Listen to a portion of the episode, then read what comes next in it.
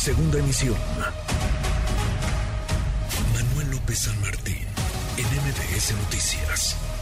Economía y finanzas. Con Eduardo Torreblanca. Lalo, qué gusto saludarte, ¿cómo te va?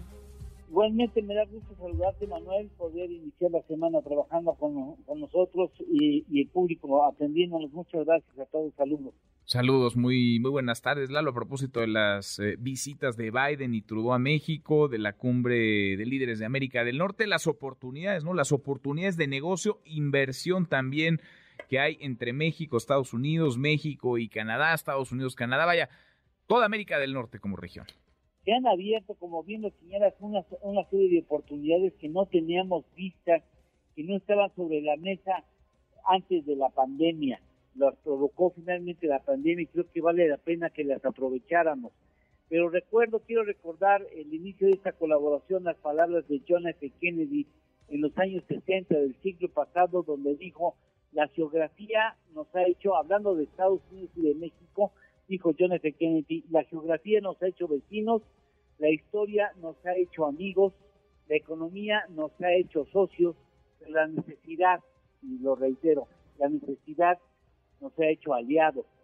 Creo que nadie había definido también la relación entre México y Estados Unidos, una relación que ha llegado a ser fundamental, sobre todo en el aspecto comercial, porque si vamos a 2020 y 2021, y noviembre del 2022 tenemos una relación comercial con un intercambio ya sumado, importaciones y exportaciones por más de un trillón 914 mil 431 millones de dólares, con un superávit en esos 35 meses de 340 mil millones de dólares para para México, ¿eh?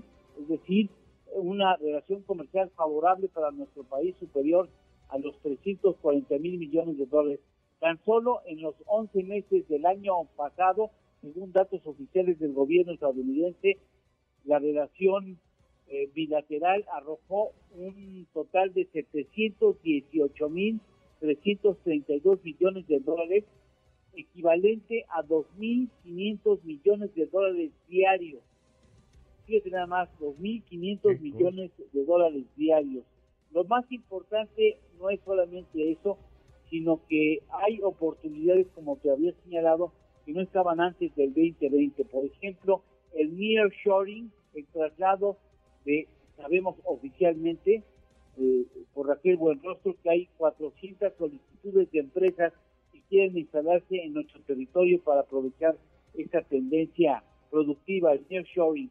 La invitación que hace Estados Unidos para que juntos establezcamos centros de producción y para la producción de microcomponentes tan importantes hasta llegar al terreno estratégico y soberano.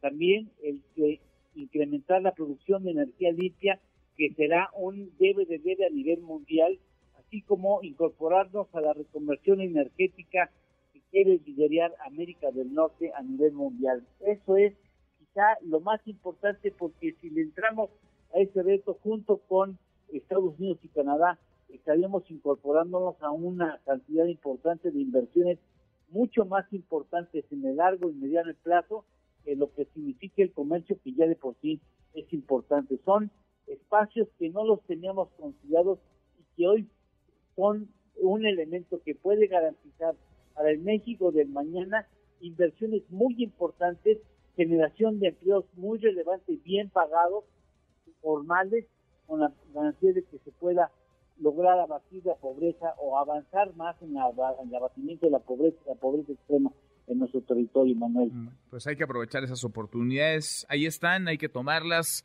nos, nos conviene y les conviene también a nuestros vecinos, les conviene a Estados Unidos y a Canadá. ¿Lo tenemos postre?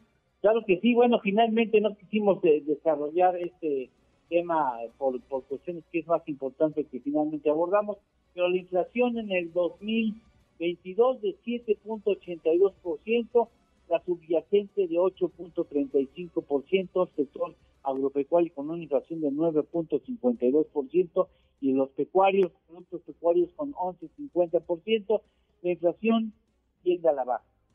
Qué bueno, pues que así se mantenga todo este año. Abrazo grande, gracias Lalo. Igualmente, Manuel, gracias.